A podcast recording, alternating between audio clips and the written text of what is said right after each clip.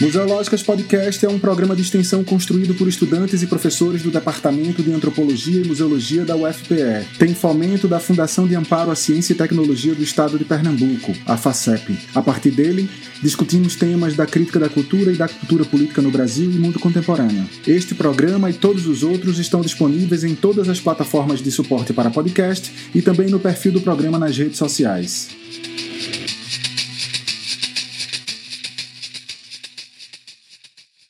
Olá, ouvintes. Este é o último episódio da série produzida pelo Museológicas Podcast sobre a tragédia das chuvas que atingiram Recife e a sua região metropolitana no mês de maio de 2022.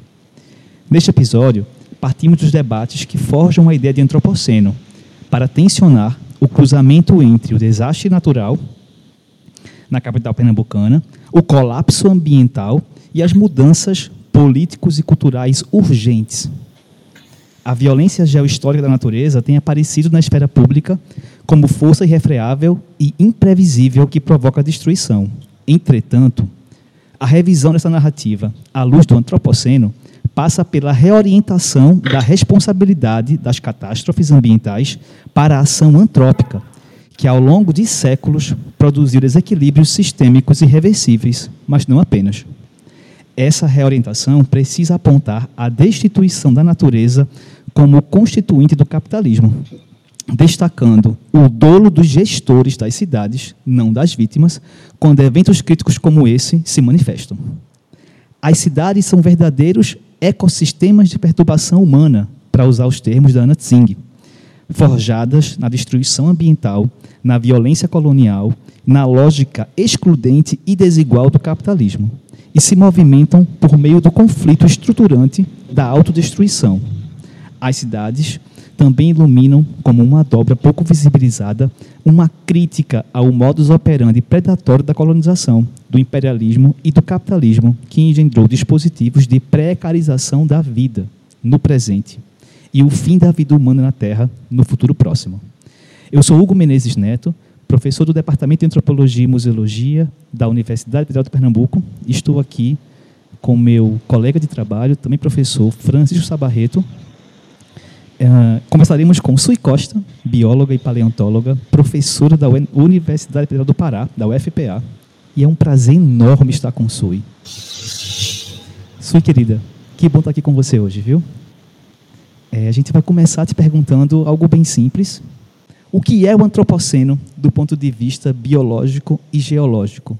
E por que é importante pensar no antropoceno hoje, Sui? Primeiro, boa noite a quem estiver ouvindo e obrigada Hugo e Chico, pelo convite.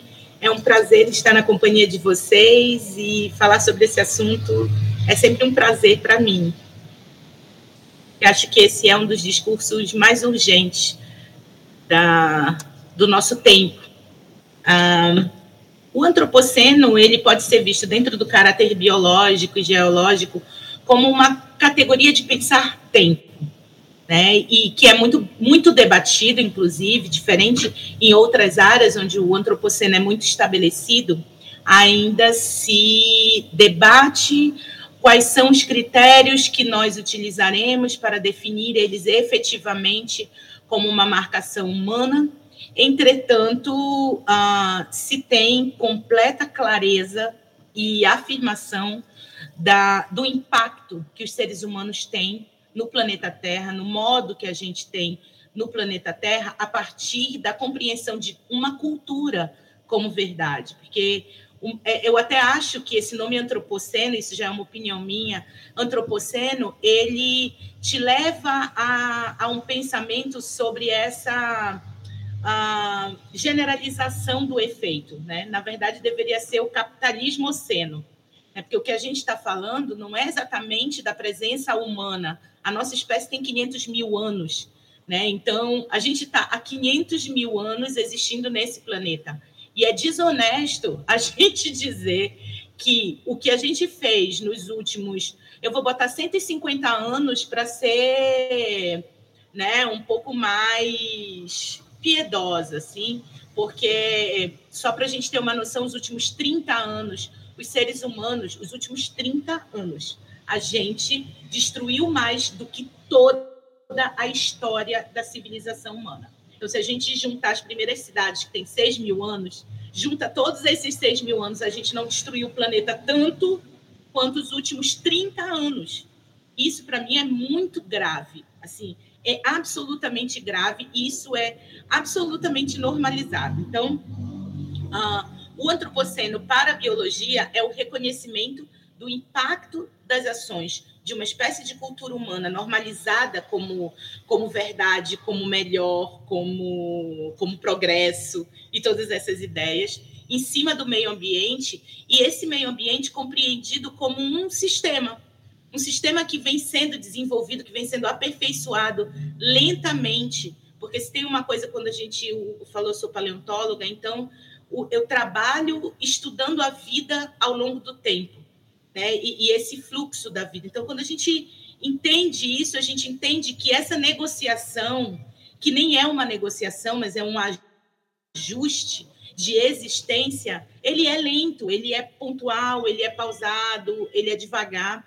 Ah, a gente tem, durante 25 milhões de anos, organizando é, todas essas vidas, e nessas vidas inclui os seres humanos, árvores e todos os animais, e todos os vegetais, e todos os micro-organismos, ah, para caber numa espécie de temperatura, pH, quantidade de água, a radiação solar, a própria atmosfera. A gente modificou a química da atmosfera. A gente cresceu achando que o buraco na camada de ozônio era algo natural. Eu, pelo menos, penso em mim quando criança e que eu via na televisão sobre o buraco da camada de ozônio, eu não compreendia que aquilo já era um dos primeiros grandes efeitos de ação humana. E por mais que a gente falasse que era ação humana, tipo, aquilo era até um buraco na camada de ozônio, o efeito estufa. Né? Então, se a gente relembrar, a gente já vem falando sobre crise climática desde os anos 80, desde os anos 90, assim, vem tendo é, informações. Entretanto, é impressionante a nossa habilidade de negar esse processo em nome de uma cultura de benefícios. E esses, uh, e esses benefícios eles são da ordem do capitalismo. Então, até brinco que é só uma coincidência que os últimos 30 anos de maior consumo coincidem com a internet, coincidem com as redes sociais, coincidem com as construções de subjetividades pautadas em cima de coisas, objetos. Hoje em dia, grande, minha grande bandeira é contra a, a normalização da maquiagem, gente. É mineração, é destruição, é plástico, é uma série de coisas, e hoje em dia isso é vendido para milhares de adolescentes como normal. Consumir essas coisas, destruir o planeta em torno de ideias que são absolutamente absurdas. assim. Então, a gente vem, a gente esquece né, que cada coisa que a gente tem, por exemplo, nós agora conversando, cada coisa, esse fone de ouvido, os nossos óculos, as nossas blusas, tudo isso é pedaço de planeta Terra. É um pedaço da crosta terrestre, é um pouco de água, é uma árvore que foi derrubada. Existe uma cadeia de modificações nesse ambiente que levou milhões de anos para se ajustar e que a gente vai normalizando e, e esquecendo né, de toda essa cadeia produtiva. Eu até brinco, que eu, eu, falo em sala, que quando a gente olha até um prédio bonito, a gente esquece que ele tem argila, que ele tem areia, que ele tem fundo de mar, que ele tem água. Então, quando eu olho as cidades, eu tenho um pouco mais de tristeza do que de encantamento porque eu penso, essa boa parte dessa cidade ela estava embaixo da terra. Nesse sistema que durou milhões de anos, essa bauxita, esse esse mineral, esse calcário, né, esse essas coisas que a gente explora, eles estavam todas na crosta terrestre, embaixo da terra. Isso significava uma outra química da superfície. Isso significa um outro uma outra composição. É como se eu te dissesse assim: olha, a, a partir de agora, a gente vai pegar tudo que está na fossa da nossa casa e colocar para cima da casa. Então, a gente vai trazer tudo que está guardado há dezenas de anos da nossa casa, da fossa, e a gente vai pegar todo esse material e a gente vai espalhar na sala. E a gente vai espalhar porque ele vai ser bom, ou a gente vai espalhar no quintal para fazer um bom adubo. De onde você acha que o cheiro não vai mudar? De onde você acha que o que você está respirando não vai ser diferente? De onde você acha que isso não vai mudar uma coisa que é química, de construção? E a gente vem fazendo isso há muitos anos e normalizando. É óbvio que eu compreendo que os materiais e a mineração eles nos trouxeram muitas qualidades e muitas coisas que são bacanas de ter. Entretanto, a gente não teve nenhuma responsabilidade na utilização disso. A gente nunca pesou quantidade, a gente nunca valor, nunca fez uma negociação de saber o que estava em jogo porque talvez se a gente, como sociedade, compreendesse o que está em jogo, o que, que eu troco por isso, talvez essas coisas não se tornassem tão interessantes. Né? Então, por exemplo, é muito legal ter um carro que te dá uma ótima mobilidade na cidade para você. Isso é muito confortável para você. Mas aí eu questiono: é bom ter uma mobilidade agora e não ter mobilidade mais tarde? porque vai ser impossível, é bom ter mobilidade agora e impedir as gerações futuras de existir. Porque algumas vezes a nossa simples vontade de atender demandas imediatas, demandas que a gente compreende do mundo atual, e que elas têm um custo para o planeta, porque elas têm um custo para esse sistema. É quando a gente pensa que a atmosfera, o oxigênio que a gente respira, ele foi produzido por bilhões de anos, um bilhão de anos, pelo menos, de micro-organismos liberando oxigênio na atmosfera, isso se acumulando, se acumulando, se acumulando. A gente não tem nem respeito pelo oxigênio que a gente respira, que foi produzido por vidas passadas. Sabe? Então, para mim, é muito. A crise que a gente tem é uma crise de negação de negação de quem, de, do que, que nós somos quanto vida, do que, que significa ser uma vida que constrói simbólico, porque eu, eu até brinco como professora de evolução e tudo mais, eu digo, bem, a, se tem uma coisa que a natureza já mostra, é que tudo que é demais é selecionado. Então, os dinossauros, não foi o meteoro que caiu, tava, tinha um monte de dinossauro aqui, estava tudo lindo, aí o meteoro caiu, de repente não tinha mais nenhum. Isso é o que, a, que Hollywood gosta de te contar.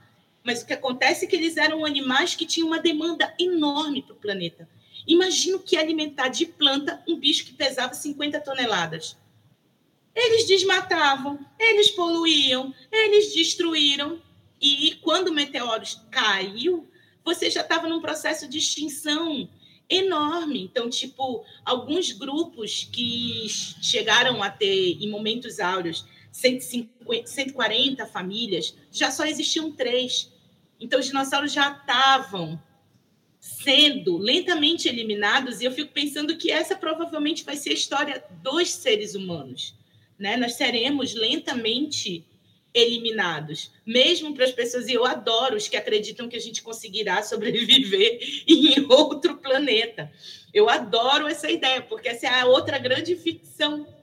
Não existe como como isso acontecer, porque a gente é produto deste planeta. A gente precisa dessa gravidade, a gente precisa desse oxigênio, a gente precisa desse tipo de água. Né? Então, não, não, não segura a onda. Então, eu acho que a crise do antropoceno é uma crise da gente esquecer mesmo que nós somos natureza, e para mim, isso é a coisa mais colonial que existe. Assim, é o grande, a grande maldade colonial é espalhar essa boa nova de que nós conseguimos manipular, usar e ultrapassar a natureza. Sui, tendo em vista que o que você falou, né, a gravidade da, do nosso planeta, do colapso ambiental do nosso planeta, é, por que, que a geologia, então, não assume o antropoceno como uma categoria consolidada dentro dos estudos da geologia, porque o que a gente mais vê é o antropoceno sendo pautado nas ciências humanas como categoria, o Bruno Latour faz isso, é, outros, é, o Felipe Descolar, outros intelectuais da antropologia que investem, Anna Tsing, que investem muito nessa categoria, pensam como um grito de alerta da, da, do mundo, do planeta, para o fim da vida humana da Terra. Não o fim do planeta, né, Suíça? Isso eu aprendi com você. É, mas então, por que a geologia não consolida o antropoceno como uma categoria válida? Eu acho que, Hugo, assim, eu posso te dizer o que eu penso sobre isso, assim, isso não significa que seja uma coisa geral, assim.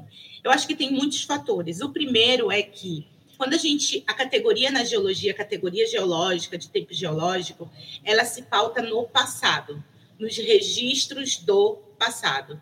Então a gente sabe que a intervenção humana é grande, a gente reconhece a intervenção humana, mas para o tempo do planeta, para o tempo geológico do planeta, é quase um suspiro.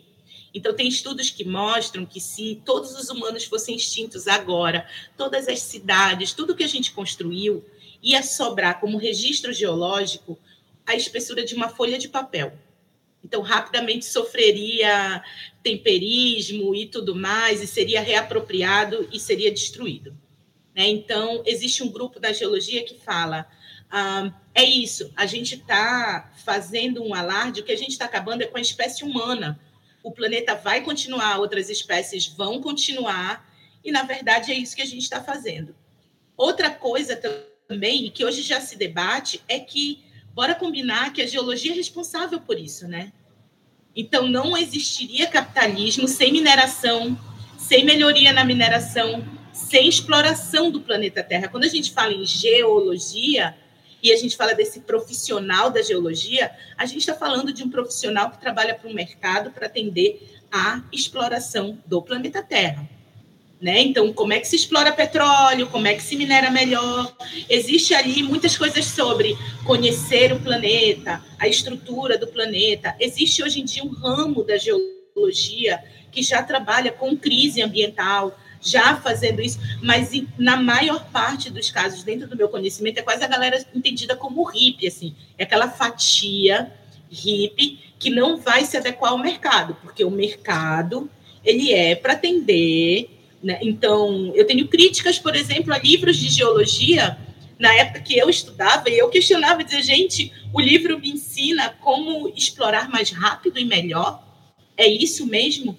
Em que momento aí o discurso da proteção ele fica lá embaixo e sempre associado à exploração. Então, sempre aquela coisa de dá para explorar e proteger ao mesmo tempo. Como é que faz isso? N nunca faz, nunca faz. Né? Então, a gente vai contando essas mentiras, né? vai contando essas narrativas, porque, na verdade, o que a gente tem, eu sempre falo, né? a ciência ela é uma instituição humana e ela serve a Deus e ao diabo.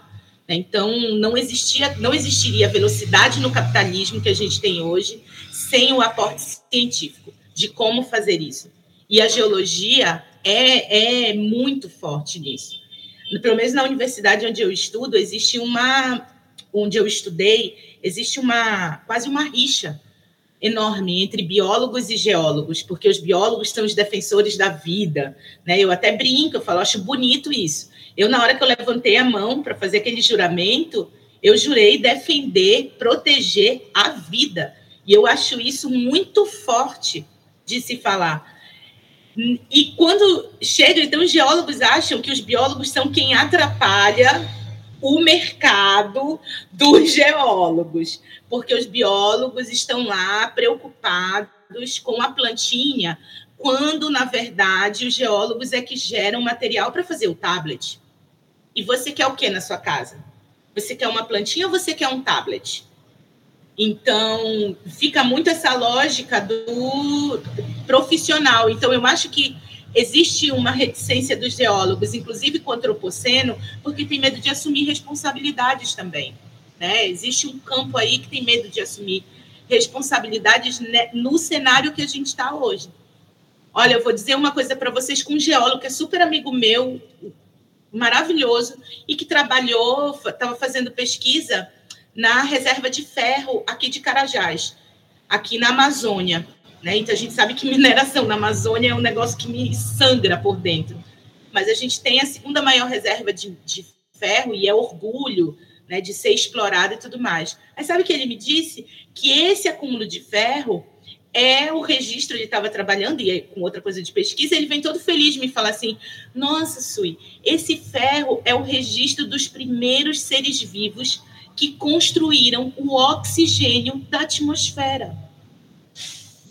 Eu falei: "Em que momento a gente vai entender isso como sagrado?" Em que momento a gente vai ter um respeito gigantesco que a gente está tirando isso para fazer rádio vagabundo, para fazer relógio mal feito. A gente está tá, tá pegando esse material, que é um material que um, um, um registro de algo absolutamente fundamental para a existência da biosfera inteira e tratando como se fosse matéria particular, é de propriedade privada de uma empresa estrangeira que vem aqui na Amazônia, abre esse buraco, coleta esse material e espalha essa matéria-prima para acelerar processos que vão pegar exatamente isso que estava lá embaixo da terra, traz para a superfície, muda tudo e depois não sabe o que está acontecendo. Eu falo, como é que a gente, como é que a gente se assusta? E essa falta de compreensão nossa com relação à natureza é tão engraçado. Um exemplo para mim clássico é quando as pessoas chegam aqui em Belém e falam assim: Nossa, mas chove todo dia, né? Chove muito aqui. Eu falo, amor, você está em cima da maior bacia hidrográfica do planeta. E ela é localizada na maior incidência solar do planeta. A gente está bem do lado da linha do Equador se não chovesse seria estranho, né? Não, porque a chuva é água evaporada, bate que o sol quente, evapora essa água, forma nuvem e chove. Então, assim, se não chover, eu vou achar estranho, porque tem alguma coisa muito errada. Né? E isso é uma coisa que eu pensei, assim, a gente está cada vez mais aumentando o volume de água, aumentando cada vez mais a temperatura e está se assustando porque as chuvas estão aumentando como é essa matemática? Como é que a gente achava que ia, o que, que ia acontecer? Mesmo depois de aumentar a água, aumentar a temperatura, acontece o quê? Pudim, pudim, pudim. Mais chuva. E elas vão ficar cada vez piores. Sui, é um prazer falar contigo novamente. Pena que seja tão distante assim, a gente se veja, tenha se visto tão pouco pessoalmente. Essa é mais uma vez dessas que a gente não consegue se ver pessoalmente. Obrigado, viu, Sui, por participar aqui. É, Su, eu sou um entusiasta da cidade, certo? Eu, eu estudo as cidades, eu gosto da, do estudo das cidades, eu gosto do que significa o adensamento. Né? Acho que para uma antropologia é muito importante entender o que é que esses adensamentos significam, quais são as potencialidades desse adensamento, como a gente enriquece em muitos aspectos algumas das nossas formações culturais a partir dessa da lógica desses adensamentos, né? Mas há um discurso anti-cidade que passa muito por um conjunto grande daquilo que você acabou de dizer. É, e, eu, e eu entendo isso também. Eu tento cruzar esses dois lugares, né? E a minha pergunta vai muito nesse sentido, né? Que cidade é possível? Estou fazendo essa pergunta pensando na cidade do Recife, pensando em Belém também, em muitos aspectos, porque são cidades parecidas, assim.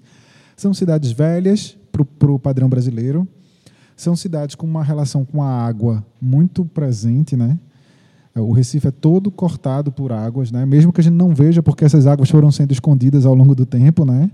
Mas a gente, então a gente não vê tanto dessas águas assim, e a gente tem uma repulsa de boa parte dessas águas. A gente gosta da vista para o mar, a gente gosta de morar na beira do rio. Hoje em dia nem sempre foi assim, mas a gente gosta de morar na beira do rio, aqui em Recife. O resto das águas são águas, vamos dizer assim, águas pobres, não no sentido biológico do termo, mas no sentido social mesmo do termo. Né? Águas de canal, águas de, de, de que, que, são parte dos dejetos que, que nós produzimos da cidade. Então, essas cidades são. O Recife aparece na lista de, de, de, de, algumas das cidades mais vulneráveis do planeta a essas mudanças climáticas. Né? O que me faz insistir na pergunta: que cidade é possível no mundo que a gente está vivendo? É possível combinar esse adensamento, que pode ser tão objeto da crítica do discurso que você está apresentando para a gente, com, as, com, com, a, com a possibilidade de manter-se vivo, com a possibilidade de seguir vivo? Olha, Chico, eu sou uma super entusiasta, né? Eu falo, tanto que eu, eu digo que eu sou uma amazônida urbana. A minha lógica de vida, ela é urbana, eu sou absolutamente urbana, assim. Então, e é nisso que eu sempre penso, assim, sabe? Como é que a gente vai conseguir negociar ao longo do tempo Porque a lógica da cidade, ela está muito incorporada nas nossas sociedades, assim, não tem como. Né? E eu sempre brinco que eu, eu acho que a gente agora tem que chegar no momento que a gente tem que parar de falar o que é bom e o que é ruim, o que é melhor e o que é pior, de algumas coisas que elas não têm modificações. Assim, como é que a gente vai. Então, assim, não tem como acabar com as cidades, mas como é que a gente vai construir essas cidades? Uma das coisas que a gente realmente precisaria fazer é um cálculo. Existem cálculos para se fazer de demanda de dejetos, existem cálculos para se fazer de suporte de, de, de quanto a natureza pode tirar. Existem hoje, assim como a ciência é desgraçada e acelerou o capitalismo, a ciência também hoje traz muitas soluções de como é que a gente lida com esse adensamento humano e diminui o impacto. Porque se a gente não incluir na, na contabilidade da existência da cidade o desconto do impacto dela, porque a gente acha que tudo é inofensivo, que um prédio é inofensivo. Né? Então, não, peraí, qual é o sistema de esgoto? Como é que a gente está trabalhando com determinadas coisas? Alguns lugares precisam ter limites. Não, é esse número X de pessoas, ou a gente estica as cidades de, deixa com que elas sejam menos horizontais, né, menos verticais, e elas passem a ser espaços mais horizontais. Então, eu acho sim que é possível essa negociação. Agora ela requer mudanças drásticas, ela requer boa vontade política. Hoje em dia eu sempre falo isso, sabe? Eu digo, para além de você usar sua eco bag, seu canudinho, sabe, sua compostagem em casa, que agora é a nova. Olha como eu sou maravilhoso. Eu composto meu lixo. Amor, em quem você vota? Em todos os sentidos, assim, sabe? Não é só para presidente. Quem é que você vota para deputado? Cadê que a gente está fazendo passeata, pedindo leis ambientais mais rígidas? Cadê que a gente está pedindo para os candidatos da prefeitura, para além do discurso sobre identidade, sobre outras coisas, cadê que a gente está exigindo deles? Sabe qual é o seu programa ambiental? Quais são as coisas que você vai fazer para diminuir, para mitigar o impacto de uma coisa que a gente não tem mais como mudar, que é a lógica da existência da cidade? Porque ela também serve de sustento, né? Então eu brinco que assim como a gente estudou o ecossistema floresta, né, que é esse ecossistema poderoso de aglomeração, de altura, de verticalização, quem já viu uma a floresta amazônica compreende assim, né, que você olha aquelas árvores gigantescas e tudo mais, né? E aí, de repente, você olha, eu digo que a cidade ela virou quase uma floresta humana, construída por humanos e que tem uma simbiose e que tem uma relação é, subterrânea.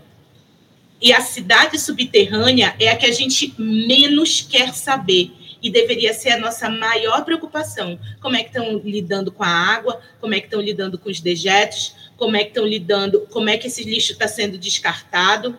Né? Porque a cidade ela não funciona só na superfície da Terra. A gente tem uma cidade que funciona subterraneamente e que ela também vai ditar química, física, ela vai ela vai ditar como vai ser esse ambiente geral assim. Então eu acho que existe existe como negociar para um futuro, mas ele vai precisar de ambas as partes, seja da cidade, seja de quem vive da cidade algumas negociações e mudanças drásticas de comportamento mesmo. Ela não precisa acabar, mas ela precisa urgentemente mudar algumas lógicas. Sui, só para a gente terminar, é, isso significa dizer que essa ideia de resiliência, de que a natureza aguenta, de que ela se recupera sozinha, de que ela se refaz é, sozinha, ela só é possível se a gente não tiver presente, né? Essa ideia de resiliência, então, não nos inclui, né? Do jeito que a gente está, ela não nos inclui, não, sabe? Até porque a gente também já sabe que essa resiliência ela tem um limite. Né? Existe um tamanho da natureza que ela precisa ficar para ela conseguir reagir. Essa ideia de que qualquer coisa pode reagir, não. Então, hoje em dia, a gente já descobriu micro-organismos em outros planetas. Então, essa ideia de vida em outro planeta, ela já é um negócio que a gente já entende. E hoje em dia não se sabe se esses planetas que só têm microvidas, eles um dia tiveram uma vida complexa e essa vida complexa não conseguiu aguentar, né? Ou se eles estão no estágio que o planeta Terra um dia esteve há um bilhão e meio de anos atrás, né? Mas a, a natureza ela ela é planeta Terra, porque essa também, Chico, é uma lógica que a gente faz, né? A gente separa a vida do planeta Terra, como se fossem duas coisas apartadas, como se o planeta fosse o palco da vida, e não como se fosse a mesma coisa. A gente não consegue compreender a vida como uma, uma das manifestações do planeta Terra. Mas aí eu sempre lembro as pessoas, amor, de, de onde veio a água que forma o teu sangue? De onde veio o mineral que faz o cálculo renal da dor. Assim, ele veio do planeta Terra. Não existe absolutamente nada em nenhuma forma de vida que não tenha vindo do planeta Terra. Então, ela é uma manifestação do planeta Terra e que se manifesta de diferentes formas. Já foi invisível, já foi microscópica, já pesou 50 toneladas né? E agora tem a gente, que são os macacos ansiosos que constroem simbólicos. E aí, mano, bem doido, assim, sabe? Eu tenho certeza que a natureza vai nos eliminar, vai entender assim: olha, esse negócio de cérebro complexo. Hum, é uma galera estranha. Bora deixar uns coelhinhos fofinhos, né? Deixa eles ali pulando, fofinho, acho que a gente dá menos trabalho, né? Mas a vida há de. A natureza, ela não precisa ser resiliente porque ela é o planeta Terra. O planeta, ele também é finito. Então, vai existir um momento que o Sol vai apagar e o planeta vai destruir. Se a gente não começa a lembrar de que tudo é passageiro e de que é preciso aproveitar o agora, e esse agora, para além desses discursos estúpidos de, de autoajuda, mas o agora no sentido do tempo que a gente consegue viver, que a gente consegue perceber, vai ser bem tarde. Né? E para mim, eu fico triste pelas, pelas gerações futuras, que vão precisar, cada, cada geração à frente vai pagar mais caro por decisões que ela não tomou. Isso é o que me dói. Que quem há de arcar com essas consequências não são as pessoas que tomaram as decisões erradas nos momentos errados. É, não, não vai ser. Mas a gente também vai pegar um pouquinho dessa dívida. Já estamos pegando, né? Sui querida, a gente queria te agradecer mais uma vez essa troca potente, esse encontro com você. Tenho certeza que nossos ouvintes vão adorar te ouvir falar de antropoceno. Professora Sui, do curso de Museologia da UFPA, diretamente de Belém. Uma honra estar aqui conosco no Museológicos Podcast. Sui, um abraço para ti. Museológicas Podcast é mantido pelos grupos de pesquisa Museológicas e Curupiras, Colonialidades e outras epistemologias, bem como pelo Laboratório de Expografia, Expolab, Laboratório de Estudos Avançados em Cultura Contemporânea, o LEC, Laboratório de Multimídia e pelo Observatório de Museus e Patrimônio.